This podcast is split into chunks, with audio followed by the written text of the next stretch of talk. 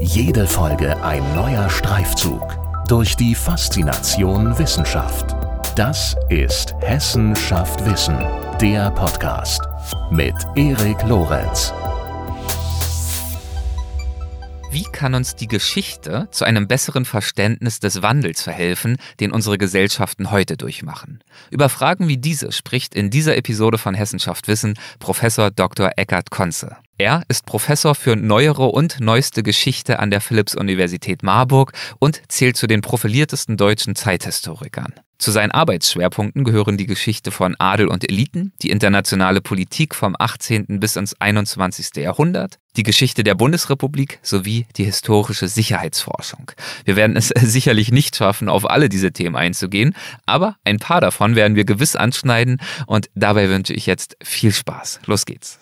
Guten Tag, Herr Professor Dr. Konze. Herzlich willkommen bei Hessenschaft Wissen. Ich äh, freue mich sehr, dass Sie sich die Zeit für uns nehmen. Hallo. Ja, hallo, ich freue mich auch sehr. Vielen Dank für die Einladung.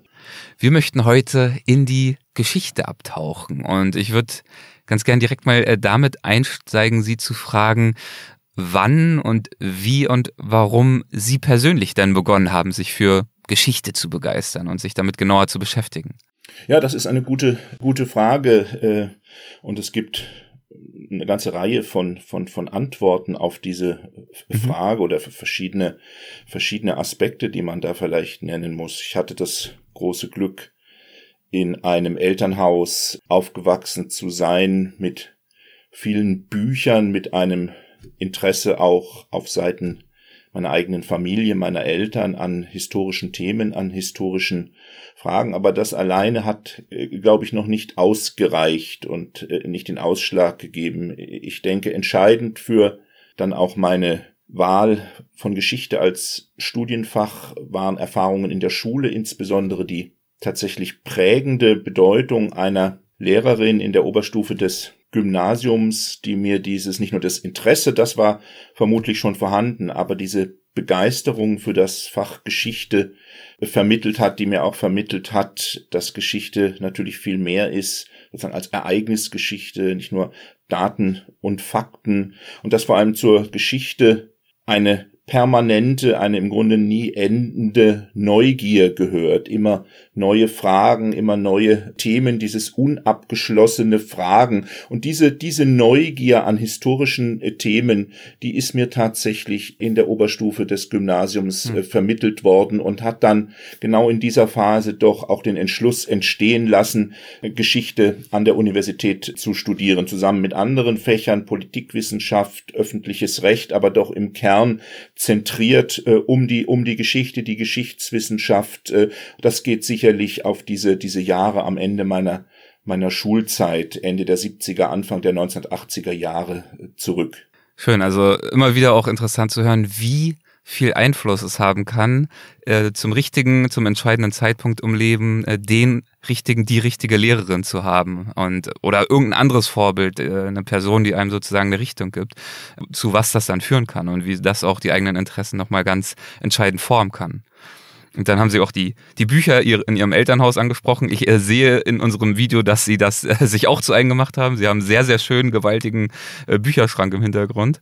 Und ähm, sie haben dieses ständige sich fortsetzen der Neugierde angesprochen, das sozusagen für sie ein ganz äh, wichtiger Bestandteil ihres Interesses an Geschichte ist. Und ähm, in einem anderen Interview, das ich äh, mir zur Vorbereitung angehört habe mit ihm, da haben sie die Faszination an Geschichte auch mal mit dieser, äh, ich zitiere, mit dieser Permanenz des Wandels begründet, der sich ja aus der tiefsten Vergangenheit bis ins Heute eigentlich ständig fortsetzt. Ich finde, das ist auch ein sehr, sehr schöner Aspekt, die Permanenz des Wandels, die ja diese ständige Neugierde dann auch immer wieder neu füttern kann. Natürlich, und das ist bis heute eine ganz entscheidende Motivation auch und ein mhm. entscheidendes äh, Interesse äh, in meiner eigenen wissenschaftlichen Arbeit, die, die gewissermaßen genau auf dieser Permanenz des Wandels des menschlichen Lebens, der menschlichen Existenz, sei es nun individuell oder sei es in bestimmten sozialen Zusammenhängen auch beruht, dass dies, diesen Wandel zu untersuchen, diesen, diesen Wandel zu erforschen,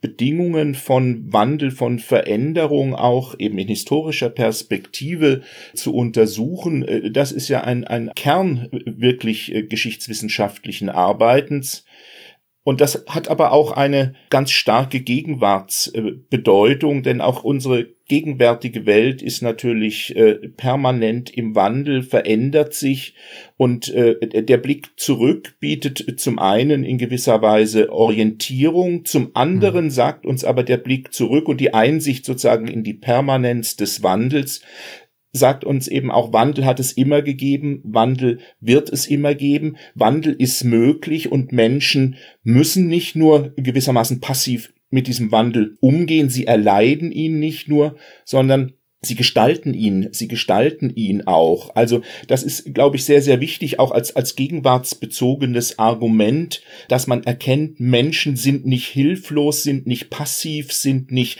der Weltgeschichte ausgesetzt, sondern sie können selbst beitragen dazu, die Welt, in der sie leben, äh, zu gestalten. Und das sind natürlich Fragen, das sind Herausforderungen, die sich heute vielleicht brennender und brisanter stellen als, als jemals zuvor angesichts der enormen, der, der globalen Herausforderungen, vor denen nicht nur unsere Gesellschaft, sondern vor denen die Menschheit und die, die Welt insgesamt ja steht in diesen, in diesen ja. Jahren.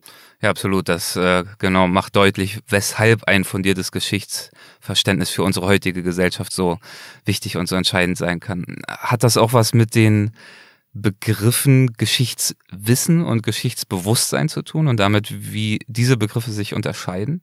Mit Sicherheit. Ich meine, es sind zwei zentrale Begriffe unseres Faches. Ich, das mhm. Geschichtswissen könnte man sozusagen relativ einfach verstehen als das Wissen über die Vergangenheit, über bestimmte, nicht nur Ereignisse, über, über Entwicklungen, über ähm, historische, historische Prozesse. Aber das ist natürlich nur eine Ebene. Das äh, hinzu tritt tatsächlich der, der Begriff des Geschichts, äh, des Geschichtsbewusstseins, durch den ja eine reflexive Ebene, auch eine selbstreflexive Ebene im Nachdenken über Geschichte, in der Auseinandersetzung mit äh, historischen Prozessen ins Spiel kommt. Also die Reflexion der Vergangenheit auch als äh, individuelle oder kollektive Selbstreflexion. Das ist, glaube ich, die Ebene des Geschichtsbewusstseins und die ist mhm. natürlich ausgesprochen wichtig. Geschichtsbewusstsein ist immer etwas, etwas Gegenwärtiges. Geschichtsbewusstsein verändert sich. Jede, jede Gegenwart, jede, jede Generation äh, stellt, stellt neue Fragen auch an die Geschichte, entwickelt dadurch sozusagen und verändert ihr, ihr eigenes, ihr eigenes Geschichtsbewusstsein. Und ich würde tatsächlich sagen, Geschichtsbewusstsein, das ist Teil eines, ja, eines, eines gesellschaftlichen, in vielen Fällen eines nationalen, aber warum nicht auch eines globalen Selbstverständnisses. Da geht es um Fragen von Identität, die auch aus der Geschichte sich speist. Das ist der Sinn, den wir auch Geschichte geben, den wir historischen Entwicklungen geben, wie wir bestimmte Ereignisse, bestimmte Entwicklungen deuten, wie wir sie interpretieren, wie wir sie heute verstehen. Und das ist natürlich gerade auch für eine demokratische Gesellschaft ausgesprochen wichtig, die sich immer wieder neu und immer wieder anders und auch immer wieder kontrovers über Geschichte verständigt und verständigen muss. Das ist Teil eines, eines genuin demokratischen Prozesses der Selbstverständigung, der Selbstreflexion. Hm. Ja, das wollte ich gerade fragen. Das ist ja das Interessante, dass ein Geschichtsbewusstsein sozusagen nichts Starres ist und auch nichts, was sich in richtig und falsch äh, unterteilen lässt, sondern dass sich das natürlich ändern kann durch die Jahre, durch die Jahrzehnte, dadurch geprägt, wie sich unsere Gesellschaften auch weiterentwickeln. Und deswegen die Frage, ist es für Sie ein wichtiger Teil Ihrer Arbeit und denken Sie darüber, auch bewusst nach, wie sie mit ihrer Arbeit zu unserem Geschichtsbewusstsein und wie sich das weiterentwickelt, wie sie dazu beitragen können? Also das ist schon ein wichtiger Teil. Das ist ja fast schon eine politische Mission dann zum Das Teil ist auch, ne? bis zu einem gewissen Grade eine, äh, eine politische, es ist eine Gesellschaft, es ist eine, eine, eine öffentliche ja nicht Mission, aber eine Verantwortung auf mhm. jeden Fall ja, das des Historikers. Gebe ich zu. Ähm, und äh, mhm. diese Verantwortung, glaube ich, sollten Historikerinnen und Historiker sehr, sehr ernst nehmen. Ich selbst tue das, versuche das ähm, zu tun für, für meine Teile. Am Anfang steht natürlich die wissenschaftliche Forschung, steht auch die universitäre Lehre, aber die öffentliche äh, Verantwortung einer Historikerin, eines Historikers geht doch auch, auch darüber hinaus, es, äh, sei es nur in dem Sinn sozusagen, Erkenntnisse der eigenen Forschung auch einer breiteren Öffentlichkeit äh, zugänglich zu machen oder eben auch mit äh, historischem Wissen, mit historischen Erkenntnissen zu aktuellen gesellschaftlichen Fragen und Debatten auch, auch beizutragen, Geschichts bezogenes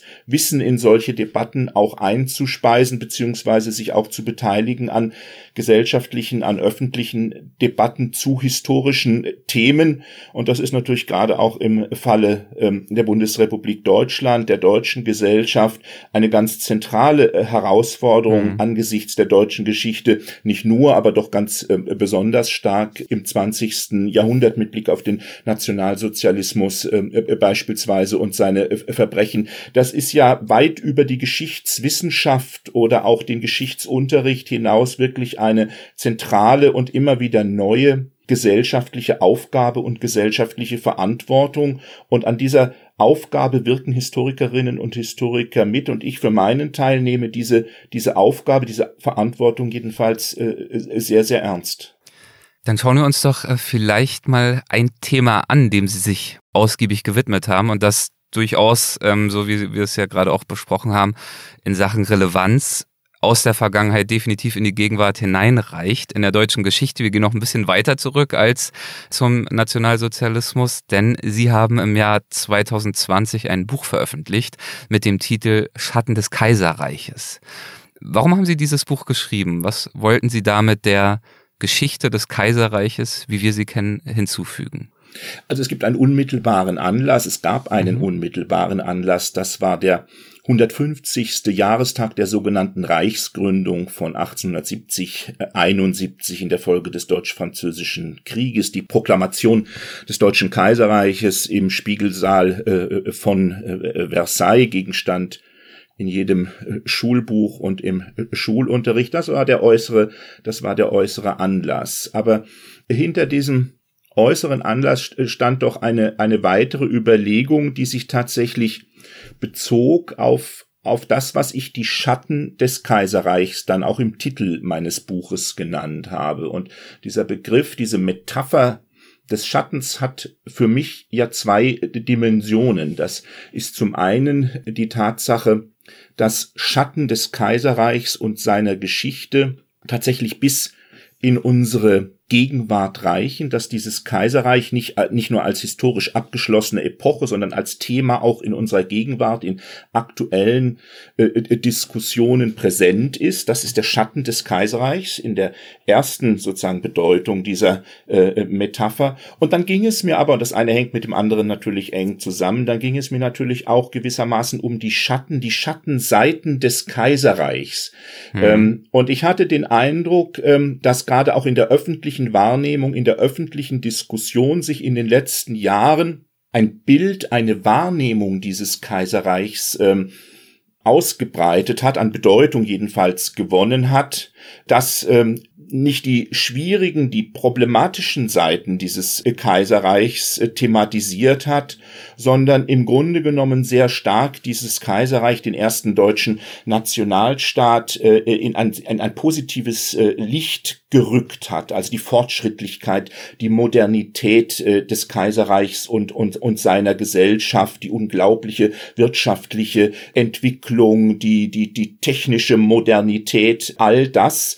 Und äh, da dachte ich, das ist aber nur das halbe Bild des Kaiserreichs. Wir müssen sozusagen äh, das andere Kaiserreich äh, mit seinen Schattenseiten, den äh, autoritären Obrigkeitsstaat, den politischen und gesellschaftlichen äh, Militarismus, den äh, immer radikaler werdenden Nationalismus, einschließlich des Antisemitismus, den brutalen, zum Teil ja völkermörderischen Kolonialismus auch in dieses Bild des Kaiserreichs äh, mit hineinnehmen. Wir brauchen ein differenziertes Bild dieses Kaiserreichs, vor allem auch, und da begeben wir uns sozusagen wieder in die Gegenwart, um einer Deutung des Kaiserreichs gewissermaßen als einem anschlussfähigen bis in die Gegenwart und für die Bundesrepublik, den Nationalstaat Bundesrepublik, ein anschlussfähiges Kaiserreich gewissermaßen ähm, zu, zu, zu verhindern und darauf zu verweisen, dass diese Bundesrepublik zwar ein Nationalstaat ist, aber eben nicht in der Tradition des Kaiserreichs, weil die Bundesrepublik sich als Demokratie, als freiheitlich pluralistische Demokratie eben massiv unterscheidet von diesem Obrigkeitsstaat, von diesem autoritären äh, äh, Staatsgebilde Deutsches Kaiserreich, so wie es ähm, 1871 ähm, gegründet worden ist. Das war im Grunde genommen der mhm. Punkt, wo sich die, das historische Interesse mit auch einer äh, gegenwartsbezogenen Diskussion und äh, Kontroverse äh, verbunden hat. Und genau deswegen ist das Thema aus meiner Sicht auch so spannend. Ähm, bleiben wir vielleicht noch ganz kurz dabei. Ich würde gerne noch ein bisschen besser verstehen. Ähm, die Schatten, von denen Sie sprechen, haben Sie erklärt in zweifacher Hinsicht. Die eine Komponente, dass diese Schatten durchaus bis in die heutige Gegenwart hineinreichen. Auf welche Weise tun Sie das? Ähm, Sie haben gerade schon skizziert, eine Dimension, auf die das geschieht, ist vielleicht, dass es aufgrund der hier und da äh, vielleicht etwas zu unkritischen Auseinandersetzung mit dem Deutschen Kaiserreich, dass wir vielleicht Gefahr laufen, uns hier und da ich weiß nicht, ein Beispiel zu nehmen, uns zu sehr danach zu orientieren. Ist das sozusagen der zentrale Punkt? Oder gibt es noch andere Art und Weisen, auf die sich ähm, das Deutsche Kaiserreich und seine Schatten äh, auf unsere heutige Gesellschaft auswirken oder auswirken könnten? Also ich finde äh, vor allem die Auseinandersetzung mit der Idee und mit dem Selbstverständnis des damaligen Nationalstaates, das ja. ist äh, in unserer Gegenwart eine ganz, ganz äh, wichtige, eine ganz wichtige äh, Frage. Die Bundesrepublik Deutschland ist nach 1945 sozusagen vor dem Hintergrund der Erfahrung zweier Weltkriege und vor dem Hintergrund auch der Erfahrung des Nationalsozialismus sehr gut gefahren, auch aus innerer Überzeugung und aus diesen Erfahrungen heraus sehr gut gefahren mit einer Politik der nicht nur europäischen Integration, des, äh, des Multilateralismus, der Einbindung in internationale Zusammenhänge. Und das ist das Gegenteil dessen, wofür dieser Nationalstaat Kaiserreich steht, mit einer, gerade auch im Außenpolitischen, mit einer Politik des, des, des, des Unilateralismus, mit einer Politik äh, geleitet von der Idee des autonomen nationalen Machtstaats, der nur seine eigenen Interessen kennt äh, und vertritt, zum Teil äh, aggressiv, konfrontativ äh, vertritt. Und es gibt, äh, und das ist doch in den äh, Jahren seit 1990 und gerade auch in jüngster Zeit äh, deutlicher geworden. Es gibt vermehrt Stimmen, die äh, Denkfiguren wie die des nationalen Interesses wieder stärker in den Mittelpunkt stellen und sie gewissermaßen zum, zum Horizont und zum Orientierungsrahmen auch aktueller, aktueller Politik machen. Das gibt es in, in Deutschland ähm, und man schaue sich nur sozusagen die entsprechenden programmatischen Äußerungen einer Partei wie der AfD an, aber das gibt es natürlich auch in anderen Ländern, in, in Frankreich, in, in, den, in den Vereinigten Staaten, in Großbritannien.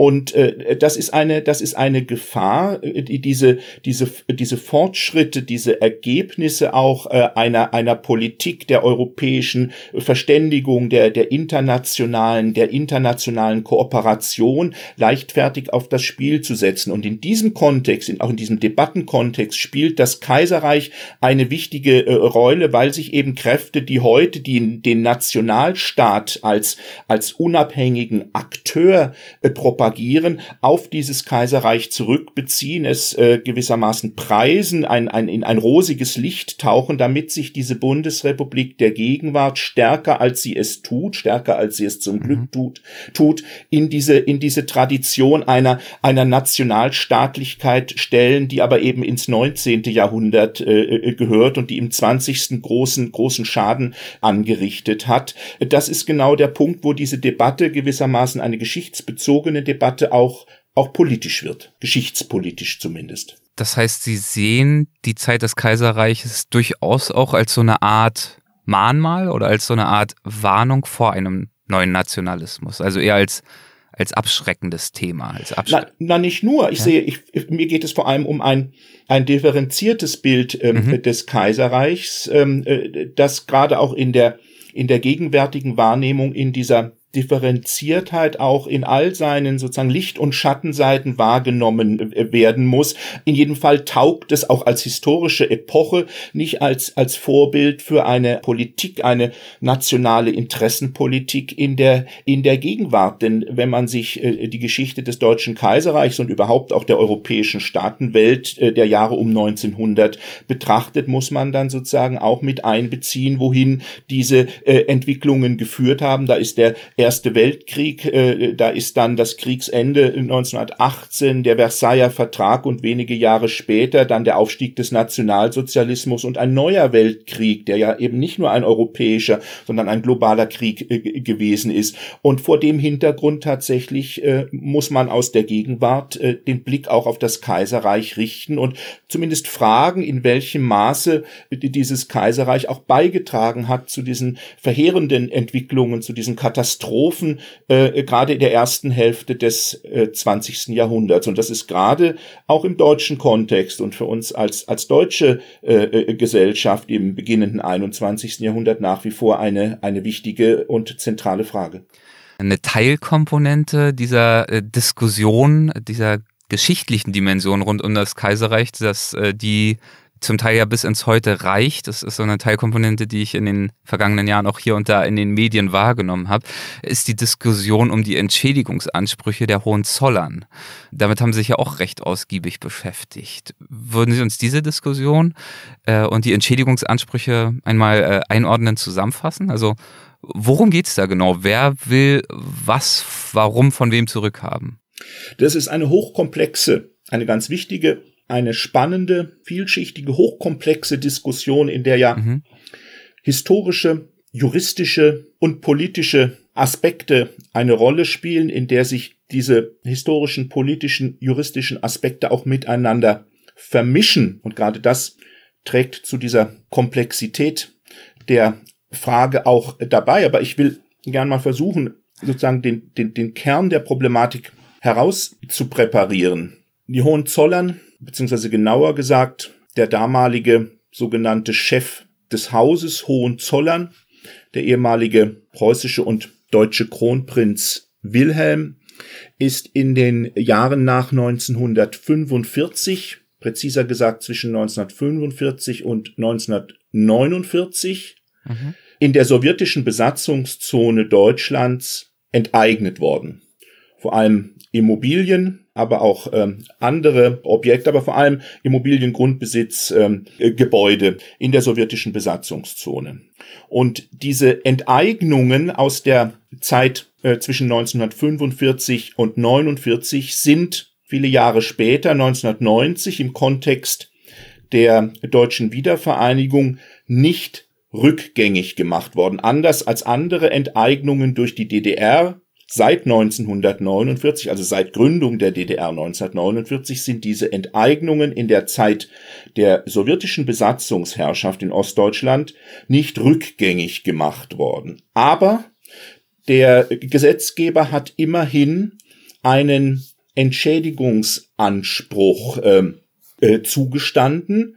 Also es gibt die Möglichkeit, Entschädigungen zu erhalten für Enteignungen in dieser Zeit 45, 49, allerdings nur, nur unter der Voraussetzung, dass der Betroffene, der, der damals enteignete, also in unserem Falle der preußisch-deutsche Kronprinz Wilhelm, nicht der Sohn den, des, äh, das der Sohn des letzten, letzten deutschen, deutschen Kaisers, der Sohn, der mhm. älteste Sohn Wilhelms II., dass dieser ehemalige Kronprinz nicht dem Nationalsozialismus erheblichen Vorschub geleistet hat, wie es in der Sprache des Gesetzes heißt. Und genau an das diesem ist dieses Punkt, Ausgleichsleistungsgesetz mit der Unwürdigkeitsklausel nennt es ja. sich. Und es ja. geht im Kern, und das ist eben nicht nur eine juristische, sondern auch eine historische Frage, darum, ob nun dieser Kronprinz äh, Wilhelm in den späten 20er, den frühen 30er Jahren vor 33, nach 1933 nun den Nationalsozialisten erheblichen Vorschub geleistet hat. Und das ist die Diskussion, äh, um die es im Kern geht und die eben eine doch äh, heftige äh, Kontroverse äh, ausgelöst äh, hat äh, mit, mit einer Reihe von, von, von, von, von Dimensionen, mit einer Klagewelle, mit einer Abmahnungswelle durch die kritische Wissenschaftler, Journalisten, auch Politiker überzogen worden sind seitens der Hohenzollern, also also der heutigen Familie von Preußen, wie man es ja präziser nennen müsste. Aber der Kern, der sozusagen der historische Kern, ist diese Entschädigungs- und Ausgleichsproblematik. Und ähm, wie bewerten Sie? Also ist, ist, sind diese Rechtsstreitigkeiten mittlerweile, das habe ich ehrlich gesagt gar nicht mehr so richtig äh, mitbekommen oder weiterverfolgt, sind die mittlerweile weitgehend abgeschlossen oder nein, sind nein, wir da noch mitten alles, im äh, Alles Geschehen? andere als das. Wir sind mitten in der, in der Entwicklung, eine unabgeschlossene ja. ähm, Entwicklung, die vermutlich, ähm, aber das ist schwer natürlich zu prognostizieren, die vermutlich ähm, in einiger Zeit durch Gerichte entschieden äh, werden wird. Es hat ja Bemühungen auch gegeben, vor allem äh, seit seitens ähm, der Familie Hohenzollern gewissermaßen eine, eine gerichtliche Entscheidung zu vermeiden durch politische Gespräche, politische Kompromisse. Und genau das äh, hat ja dann auch wieder zu öffentlichen äh, äh, Kontroversen äh, äh, geführt. Diese Frage hier wird politisch verhandelt, wo doch rechtlich etwas äh, geklärt äh, werden müsste. Ähm, und das äh, ist tatsächlich ein, ein, ein, ein noch offener, ein noch offener Prozess, ein unabgeschlossener Prozess, der aber vermutlich, so wie ich das einschätze, auf dem Rechtswege und von Gerichten äh, früher oder später mh, entschieden werden wird. Und für Sie als äh, Historiker, der die äh, Sachlage von damals ja nun recht gut kennt, äh, glauben Sie, dass diese äh, Klausel, diese Unwürdigkeitsklausel aus diesem Ausgleichsleistungsgesetz, dass die greifen wird? Also dass der Vorschub, der geleistet worden ist, erheblich genug war, den Nazis geleistet worden ist? Also ich bin, ich bin kein Jurist, aber mhm. als Historiker äh, kann ich tatsächlich und äh, da bewege ich mich auch sozusagen in einem breiten Konsens der nicht nur deutschen, sondern internationalen Forschung äh, zu diesem Thema, äh, kann an dieser äh, Frage einer sogenannten Vorschubleistung, gerade des Kronprinzen und, und um ihn als Person geht es, einer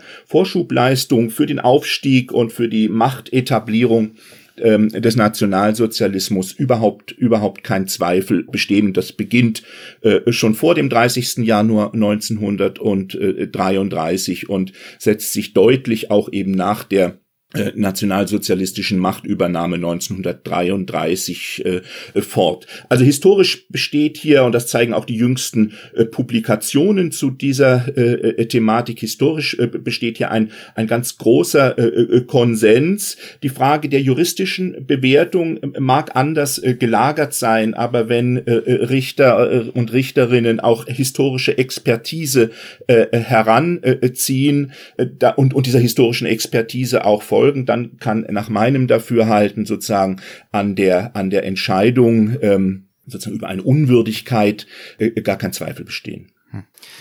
Im Januar 2021, also zum 150. Jahrestag äh, der Gründung des Deutschen Reiches, da haben Sie dann auch mit anderen Historikerinnen und Historikern und äh, Bundespräsident Frank-Walter Steinmeier gemeinsam diskutiert. Äh, das war ja dann wahrscheinlich für Sie auch ein ganz besonderes Erlebnis, oder?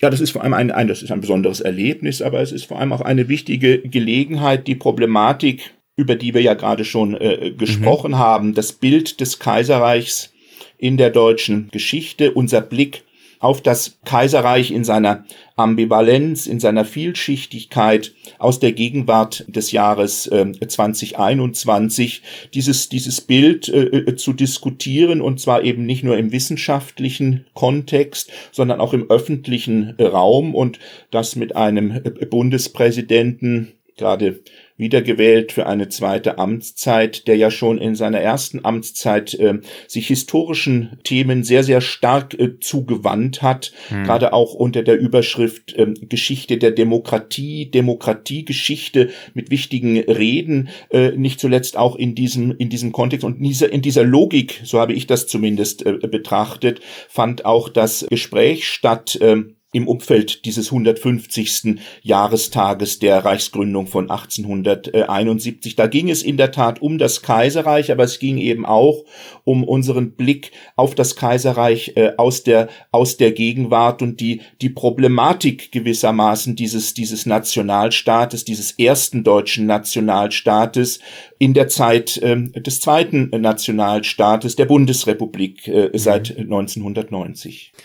Ja, das äh, einmal als beispielhafte Vertiefung der vielen, vielen Themen, mit denen Sie sich so beschäftigen in Ihrer Arbeit. Ich würde aber auch äh, gern nochmal äh, ganz kurz äh, zurückkommen auf Ihre berufliche Biografie, denn wir haben ja vorhin schon besprochen, wie Ihr geschichtliches Interesse überhaupt entstanden ist.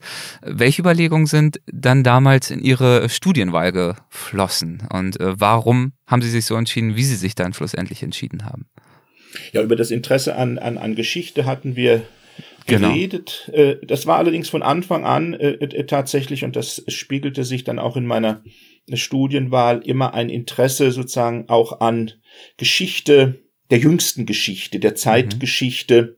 und auch an den Zusammenhängen, den fließenden Übergängen von Geschichte und Politik der wechselseitigen Beeinflussung. Das erklärte dann die Fächerwahl, insbesondere eben auch Geschichte, Zeitgeschichte und Politikwissenschaft. Das erklärte auch Studienorte äh, wie Bonn und Köln beispielsweise. Bonn äh, in den 1980er Jahren, als ich studierte, die Bundeshauptstadt, wo man sozusagen auch die aktuelle Politik mit Händen greifen konnte, wo man ihr begegnen konnte, auch als, als, als Student ähm, mit interessanten Menschen aus dem politischen Raum, die als äh, äh, Lehrbeauftragte an der Universität äh, Kurse anboten, Seminare anboten. Das hat mich, das hat mich sehr äh, äh fasziniert.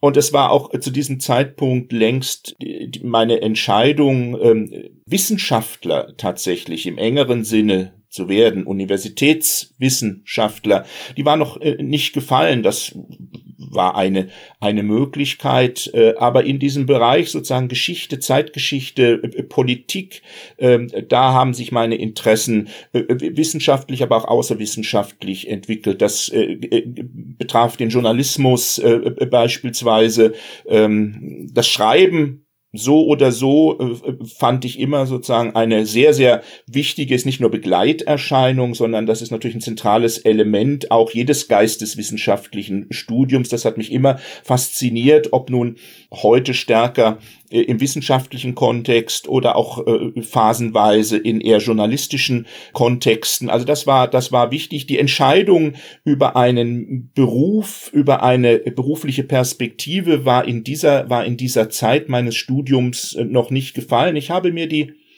tatsächlich auch, und das sage ich heute auch Studierenden, die mich fragen, ich habe mir diese Entscheidung sehr lange offen gehalten mhm. und äh, versucht, unterschiedliche äh, Interessen zu verfolgen. An bestimmten Punkten sozusagen muss man sich dann auch entscheiden, welchen, welchen Weg man geht. Aber das äh, war seinerzeit in den 80er Jahren tatsächlich keine festgefasste Absicht, nun äh, Historiker, Universitätsprofessor zu werden sondern das ist das Ergebnis einer, einer viel längeren Entwicklung, die auch ganz anders möglicherweise hätte, hätte verlaufen, verlaufen können.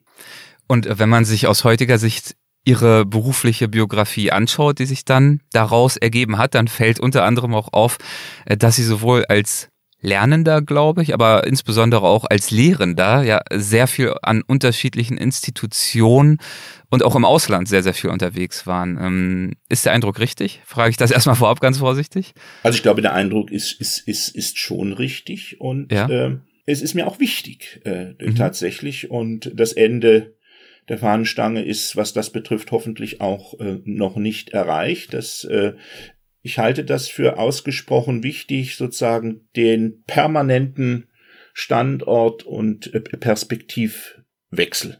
Und wie kann man äh, diesen Perspektivwechsel auch im Sinne einer produktiven Verunsicherung, wenn Sie so mhm. wollen, Ach, schöne Formulierung, ähm, ja. Wie kann man an, an, an solchen äh, Perspektivwechsel besser erreichen als durch Auslandsaufenthalt, aber überhaupt sozusagen durch, durch, durch, durch Veränderung, durch, durch Wechsel eben der Perspektive, durch, durch Mobilität. Das muss ja nicht zwingend das Ausland äh, sein, aber das andere, die Konfrontation mit dem anderen, mit dem anderen Blick, mit der anderen Wahrnehmung, das ist entscheidend und das hat mich ähm, tatsächlich seit meinem Studium äh, geprägt und ich äh, habe eben auch und tue das letztlich bis heute seither in meiner in meiner wissenschaftlichen Laufbahn das immer wieder zu tun versucht, ähm, auch auch zusammen mit meiner mit meiner eigenen Familie, die mich äh, bei vielen dieser Aufenthalte auch über ein halbes Jahr oder über ein Jahr begleitet äh, äh, äh hat. Zum Glück sozusagen habe ich eine mhm. Familie, die das mit äh, äh getragen, äh, äh, mitgetragen hat. Aber unabhängig davon ist der entscheidende Punkt jenseits aller äh, konkreten Themen, denen man sich dann auch zugewandt hat in bestimmten äh, äh, Projekten und Forschungsvorhaben, die mich ins Ausland geführt haben, diese produktive Verunsicherung, also diese, diese Reflexion auch eben als, als Selbstreflexion durch den Blick von außen auf das, auf das eigene Land, auf das, die eigene Gesellschaft, die eigene Kultur, auch das eigene Tun natürlich, das eigene professionelle Tun, die, die eigene, die eigene, die eigene Tätigkeit, äh, das ist, ist ganz entscheidend und man lernt dann natürlich auch noch viel, noch viel klarer, dass man als Wissenschaftler eben Teil einer, einer globalen Gemeinschaft, einer, einer, einer Global Community, wenn Sie so wollen, äh, mhm. ist mit all den, den Möglichkeiten des, des Austauschs, des, des Dialogs ähm, und erneut sozusagen der, der, der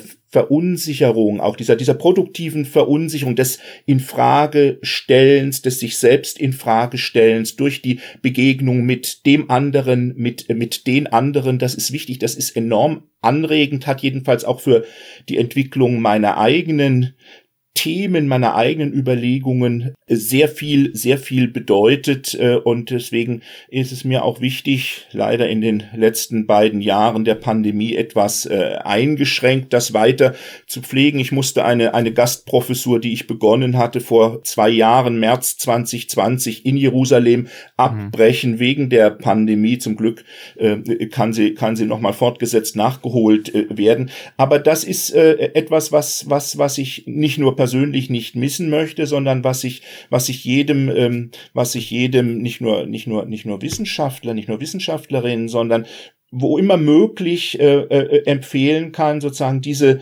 diese diese produktive Verunsicherung gerade auch durch durch Auslandsaufenthalte wirklich zu suchen, diese Impulse, diese diese Anregungen aufzunehmen. Ähm, davon können wir alle können wir alle nur nur profitieren. Ich habe das jedenfalls sehr getan. Ja, und zwar können wir profitieren genau davon natürlich auf dem auf der persönlichen Ebene, aber eben auch auf der professionellen Ebene und deswegen haben sie genau das ja so oft gemacht. Äh, Jerusalem haben sie schon angesprochen als Gastprofessor. Ähm, sie waren äh, mit Gastprofessoren auch in Cambridge, Toronto, Utrecht und so weiter und so fort. Also haben da wirklich äh, umfangreich äh, Kostproben genommen von dieser Möglichkeit oder haben diese Möglichkeit umfangreich genutzt. Ich weiß nicht, ob man das so einfach äh, sagen kann, aber gab es äh, eine Gastprofessur, gab es einen Aufenthalt, wo Sie das Gefühl hatten, in Bezug auf diese Selbstreflexion vielleicht ihrer Arbeit, vielleicht auch der historischen Wissenschaften in Deutschland, dass ihnen durch dieses von außen drauf gucken, durch dieses äh, gezielte Verunsichern lassen, dass ihnen dadurch äh, nochmal ganz neue Aspekte bewusst geworden sind? Also letztlich, letztlich hat jeder, jeder dieser Aufenthalte sozusagen sein eigenes Gewicht und seine eigene Bedeutung, ähm, würde ich in der Retrospektive sagen. Und natürlich ist man wenn man sich in Israel aufhält, in Jerusalem aufhält, sozusagen mit bestimmten Themen der deutschen Geschichte des 20. Jahrhunderts in einer Intensität auch befasst, ähm, wie das vielleicht an anderer Stelle nicht der Fall ist. Also insofern hat da jeder Ort sozusagen seine eigene, seine eigene Bedeutung, seine eigene äh, Wichtigkeit.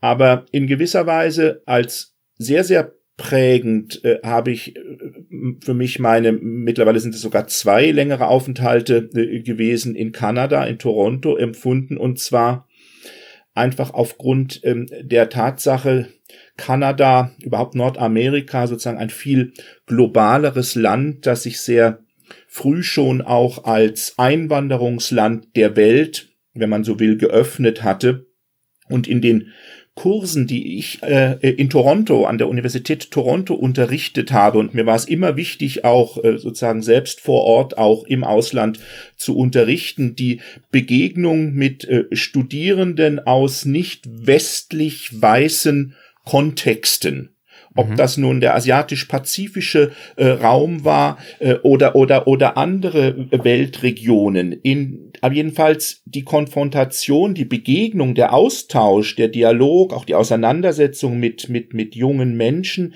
mit kulturellen Hintergründen, ähm, die nicht die eigenen sind und wo auch sozusagen eine eigene, ein eigenes äh, westlich-europäisches geprägtes Geschichtsbild nicht auf den ersten Blick verstanden wird, sondern vermittelt äh, äh werden muss. Und diese Begegnungen sozusagen auch in dieser, in dieser Globalität das ist beispielsweise eine Erfahrung, die ich in besonderer Weise äh, in Kanada, in Toronto äh, äh, sammeln, sammeln durfte. Also letztlich hat tatsächlich jeder, jeder dieser Orte seine, seine Bedeutung, auch in meiner Biografie, vielleicht auch in meiner eigenen ähm, intellektuellen äh, Entwicklung. Aber das ist ein Beispiel dafür, wie, wie fruchtbar ein solcher äh, Aufenthalt tatsächlich auch wirken kann und in meinem Falle gewirkt hat. Sie sind seit 2003 Professor für neuere und neueste Geschichte am Seminar für neuere Geschichte an der Philipps-Universität Marburg. Und Ihr Lehrstuhl dort umfasst ja ein recht breites Spektrum an Themen und an Schwerpunkten. Würden Sie uns vielleicht ein wenig über Ihren Fachbereich erzählen und speziell auch über Ihren Lehrstuhl? Ja, das mache ich gern. Wir haben in Marburg das große Glück. Wir sind kein ganz großer äh, Fachbereich ähm, mhm. bei uns äh, Historikern, aber doch auch kein ganz kleiner. Unser, unser Fachbereich, zumindest ähm, die, die Geschichtswissenschaft, ist vertreten in, in dem ganzen Spektrum eben des Faches von der alten Geschichte bis in die, in die Zeitgeschichte. Das ist äh, nicht mehr unbedingt selbstverständlich. Gerade auch an mittleren und kleineren Universitäten ist das dass das Fach Geschichte nicht überall so breit und so komplett äh, äh, aufgestellt. Ähm, das ist in Marburg zum Glück der Fall. Das ist eine wunderbare, wunderbare Ausgangsbedingung für einen produktiven Austausch, auch ähm, mit den Kolleginnen und Kollegen, aber auf allen Ebenen äh, äh tatsächlich auch. Es ist auch eine wunderbare Voraussetzung für gemeinsame Forschungsvorhaben, Forschungsprojekte. Man kann nicht alles alleine stemmen. Im Gegenteil, sozusagen äh, äh, auch in den Geisteswissenschaften ist die ist die ist die Kooperation äh, entscheidend wichtig. Das haben wir in in in Marburg tatsächlich in den in den letzten Jahren äh, immer wieder in ganz unterschiedlichen Projektzusammenhängen äh, getan. Und dafür ist eben ein so breit aufgestellter äh, Fachbereich eine, eine sehr, sehr gute, sehr, sehr gute Voraussetzung und dessen, deswegen ist es auch so wichtig, dass aus, aus einem solchen Fachbereich eben nicht einzelne Fächer herausgebrochen äh, werden, weil dann gewissermaßen die Funktionsfähigkeit des Ganzen in Frage äh, gestellt gestellt ist. Ähm, also äh, äh, das ist der der der der Fachbereich und ähm, mein eigener mein eigener Lehrstuhl hat ein relativ breites Portfolio, für das ich natürlich auch bis zu einem gewissen Grade verantwortlich bin. Es ist natürlich zunächst mal wichtig, dass ich und es ist mir wichtig, dass ich in meiner universitären Lehre die sich nicht zuletzt an künftige Lehrerinnen und Lehrer richtet, nicht ausschließlich, aber doch auch, dass ich sozusagen ein breites Wissen zu vermitteln ähm, äh, versuche. Allein daraus speist sich schon in meinen Lehrveranstaltungen eine Breite der Themen. Das ist äh, mhm. äh, tatsächlich äh, ein, ein, ein wichtiger Punkt. Und ansonsten spiegelt äh, dieses relativ breite thematische Spektrum meines Lehrstuhls eben auch die Breite meiner eigenen äh, Interessen. Und äh, ich bin sehr froh, dass ich äh, Studierende um mich herum habe, auch als Examenskandidatinnen und Kandidaten und dann eben jüngere Wissenschaftlerinnen und Wissenschaftler in der, in der Promotionsphase, Nachwuchswissenschaftler, Postdocs, die sich mit ganz unterschiedlichen Themen und Fragen beschäftigen. Denn genau das sozusagen ist ja das, das, das Stimulierende, wenn, wenn Menschen, wenn unterschiedliche Menschen mit unterschiedlichen thematischen Interessen dann zusammenkommen und an der Universität oder im Kontext eines Lehrstuhls eben auch einen Raum finden, in dem sie äh, sich austauschen, in dem sie arbeiten können und in dem sie sich wechselseitig auch befruchten können in ihren durchaus unterschiedlichen Interessen. Diese Räume sind nicht mehr so selbstverständlich. Es sind auch tatsächlich nicht nur virtuell, es sind physische Räume, diese Begegnungsorte. Das ist mir, das ist mir ganz wichtig, diese Räume zu schaffen, auch selbst daran teilzuhaben, äh, des, des Austauschs, äh, des Dialogs äh, und ähm, die Breite der, der, der Themen, äh, um die es in meinem ähm, Kontext geht, speist sich gewissermaßen auch aus den breiten Interessen der Studierenden, der Doktorandinnen und Doktoranden, der Postdocs. Mhm. Also Sie haben gerade schon angesprochen, dass äh, viele zukünftige Lehrerinnen und Lehrer bei Ihnen äh, in, im Studium erscheinen, äh, bei Ihnen studieren. Ähm, es gibt natürlich verschiedene Seminare, verschiedene Vorlesungen äh, für verschiedene Studiengänge, die Sie anbieten. Ich habe zum Beispiel gelesen, dass ein recht neuer Masterstudiengang doch einige Besonderheiten hat, nämlich ähm, die internationale Strafjustiz. Das ist ja ähm, ein Studiengang, den es so, glaube ich, nicht an sehr vielen deutschen Universitäten gibt.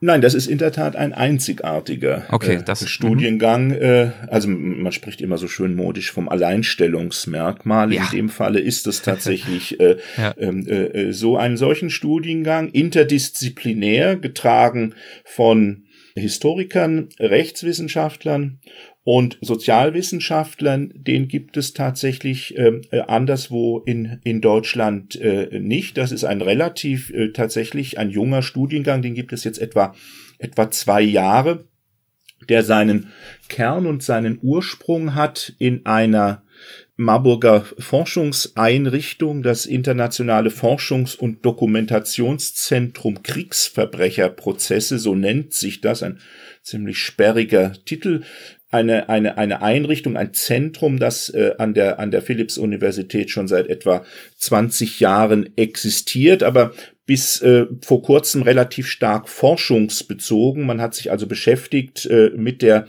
Erforschung in interdisziplinärer Perspektive, mit der Erforschung von im weitesten Sinne Kriegsverbrecher Prozessen, Nürnberger Prozesse nach 1945 als das, das prominenteste, das bekannteste Beispiel, aber bis hin zu den gegenwärtigen Aktivitäten ähm, des 2002 in Den Haag errichteten Internationalen Strafgerichtshofs, der ja sozusagen auch, auch fast tagtäglich ähm, von sich, von sich reden macht. Das hat dieses Zentrum dem auch ich selbst schon sehr lange verbunden bin, über viele Jahre hinweg interessiert und aus der, aus der enorm fruchtbaren Kooperation ähm, der unterschiedlichen Disziplinen ist dann vor einigen Jahren die Idee entstanden, warum nicht den Versuch unternehmen, die Themen, die uns da in der Forschung beschäftigen, nicht auch äh, in der Lehre in Gestalt eines, eines Studiengangs äh, zu betreiben. Das war die Geburtsstunde, das war der Ausgangspunkt für diesen Studiengang, in dem es natürlich nicht nur jetzt um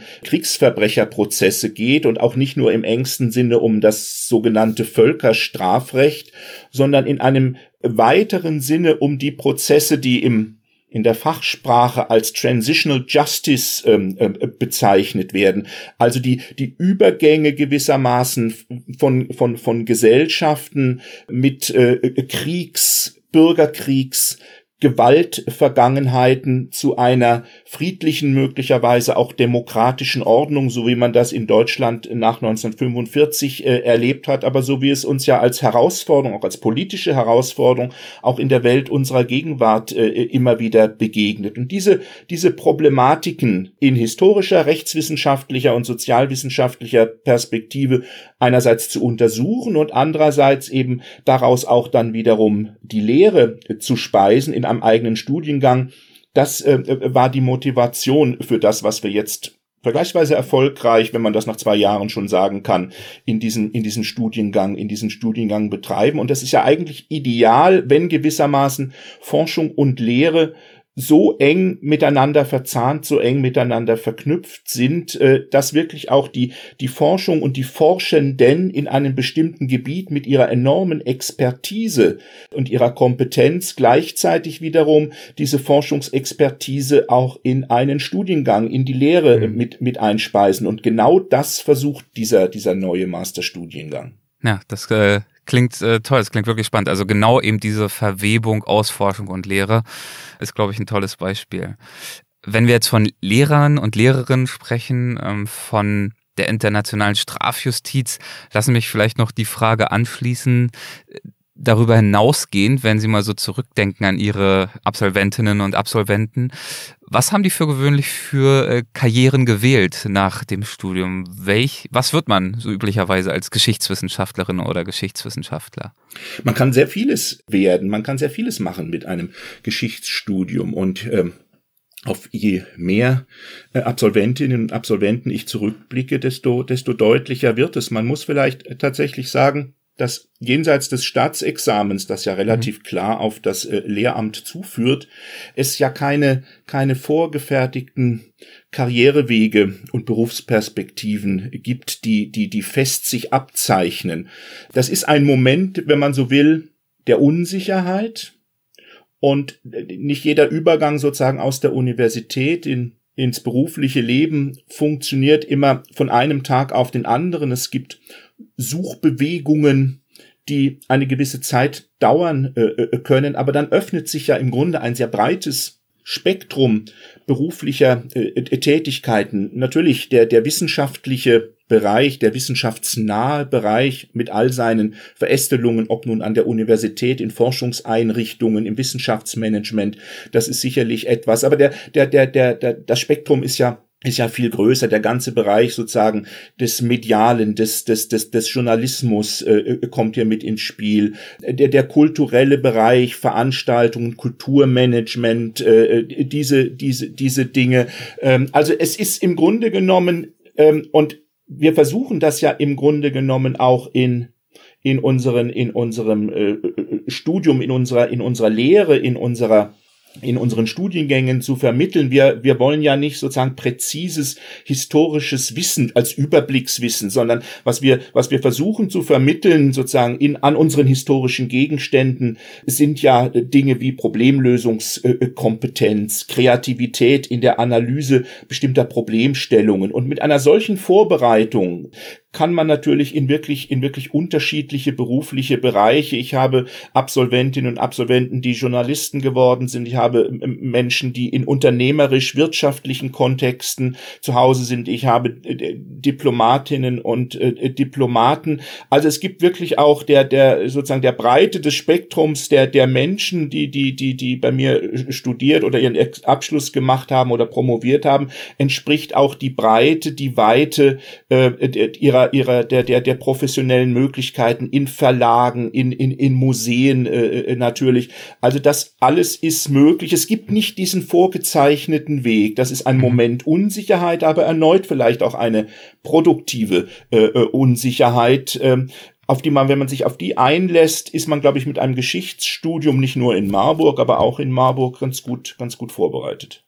Und dafür, für diese ähm, gewisse Unsicherheit haben Sie sich ja auch schon vorhin äh, gewissermaßen ausgesprochen, als wir über Ihre eigene Karriere gesprochen haben, als Sie ja geschildert haben, dass auch Sie sich zum Beispiel die Entscheidung relativ lange aufgespart haben, was Sie denn nun genau machen würden nach dem Studium, ob es nun in die Wissenschaft geht oder in eine andere Richtung. Und es hat ja in Ihrem Fall dann auch ganz gut funktioniert, dieses Vorgehen.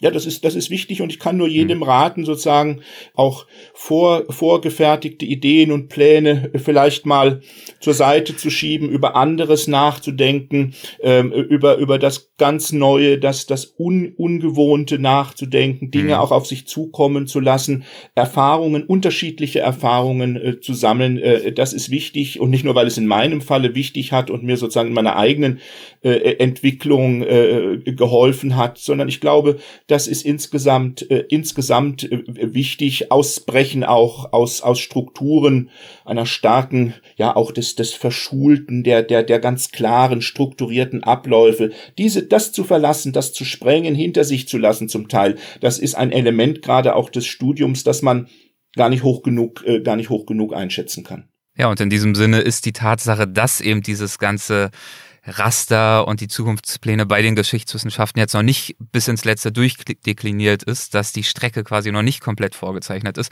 kann, kann man in diesem, äh, unter dieser Überschrift ja sogar auch als Stärke sehen, weil es eben dazu beitragen kann, zu ermutigen und zu befähigen zu einem Leben und zu Lebensentscheidungen, die offen bleiben, offen für das Neue, offen für die neue Perspektive. Und dann eben auch das Vertrauen schulen, dass sich dieser Weg am Ende auch in scheinbarer Unsicherheit selbst bilden wird. Das ist richtig. Und da versuchen wir, versuche auch ich sozusagen mit den, gerade mit den Studierenden gemeinsam auch Überlegungen ähm, äh, zu, ent, zu entwickeln und aber vor allem immer wieder diese, diese Offenheit, ein ganz, ganz, ganz wichtiger Aspekt, diese, diese Offenheit, äh, und die Möglichkeiten tatsächlich auch ähm, ins, ins, ins, ins Zentrum, jenseits aller konkreten ähm, äh, Überlegungen und, und, und Inhalte, aber diese, diese ja. Offenheit, diese Weite auch in das, in das Zentrum zu stellen. Sehr schön. Ich würde gern zum Abschluss unseres Gesprächs äh, noch zu einer äh, raschen Rubrik kommen, die haben wir in unseren Folgen immer mit dabei und mhm. das sind die äh, Halbsätze. Das heißt, ja. ich würde mit Ihrem Einverständnis ja. Ihnen jeweils einen kleinen Halbsatz vorschlagen ja. und wir schauen einfach mal, was Ihnen dazu so in den Sinn kommt. Das muss Ihrerseits auch nicht zwangsläufig ein Halbsatz sein. Das können Sie so knapp oder ausführlich machen, wie Sie möchten. Wir probieren es mal. An der Geschichtswissenschaft insgesamt begeistert mich bis heute, dass sie immer wieder anders und immer wieder neu sich darstellt und äh, uns immer wieder neugierig macht. Als beruflichen Erfolg definiere ich für mich, mit jungen Menschen zusammen sich wissenschaftlichen Problemen äh, äh, zu widmen, dadurch Erkenntnisse zu gewinnen, die vielleicht auch eine gewisse gesellschaftliche Bedeutung haben können. Mhm. Ganz in meinem Element bin ich, wenn wenn ich wenn ich wissenschaftlich äh, äh, arbeite, äh, auch am Schreibtisch in der Auseinandersetzung mit meiner Forschung, aber rückgekoppelt sozusagen an mein an mein universitäres äh, äh, Ambiente, an äh, meine Studierenden, meine Promovierenden, meine Mitarbeiterinnen und Mitarbeiter. Also Sie äh, würden sich jetzt nicht gern damit begnügen, sich für die nächsten zehn Jahre in irgendeinen Elfenbeinturm zurückzuziehen und dort die Quellenarbeit sozusagen zum in, in Einsamkeit und Perfektion vor sich hin zu betreiben. Nein, ich schreibe gern und ich schreibe regelmäßig, schreibe, schreibe kontinuierlich, aber dieses, dieses Schreiben also auch in der Einsam in Einsamkeit und Freiheit gewissermaßen ist ja nur möglich, äh, wenn es auch wenn es Rückkopplung, äh, ja. Rückkopplungspotenziale auch auch gibt. Äh, das eine geht, das eine geht nicht ohne das andere. Man muss sich natürlich diese Freiräume auch für das Schreiben von Büchern, die muss man sich ähm, Tag für Tag, Semester für Semester neu neu erkämpfen im universitären Alltag des Jahres 2022 wenn ich eine Finanzierung für ein Jahr erhalten würde, mit der absoluten Freiheit, an irgendwas zu arbeiten, was ich spannend oder wichtig fände, dann würde ich, wenn Sie also für diese Freiheit nicht mehr ganz so energisch kämpfen müssten, sondern sie Ihnen einfach überreicht werden würde dann würde ich mir, dann würde ich mich äh, zurückziehen an einen anregenden Ort, also nicht sozusagen in irgendein ein, ein, eine abgeschiedene Klaus, an einen anregenden Ort und versuchen an einem an einem größeren äh, Projekt äh, äh zu arbeiten, äh, beispielsweise über die ähm, über die Globalität äh, unserer unserer heutigen Gesellschaft in ihrer historischen Entwicklung, aber auch als gegenwärtige Herausforderung. Mhm. Ja, und diese Globalität ist ja auch einer ihrer Schwerpunkte, sind wir jetzt in diesem Sinne gar nicht großartig explizit darauf eingegangen in diesem Gespräch. Aber man kann ja auch nicht alles schaffen. Ich freue mich jedenfalls, dass wir äh, viele äh, Themen gestreift haben, mit denen Sie sich auseinandersetzen. Und ich danke Ihnen herzlich dafür, dass Sie sich die Zeit genommen haben, uns diese Einblicke zu geben. Vielen, vielen Dank dafür. Ja, und ich bedanke mich für dieses Gespräch und für die Einladung dazu. Vielen Dank. Dankeschön. Machen Sie es gut. Tschüss. Tschüss. Hessen schafft Wissen der Podcast.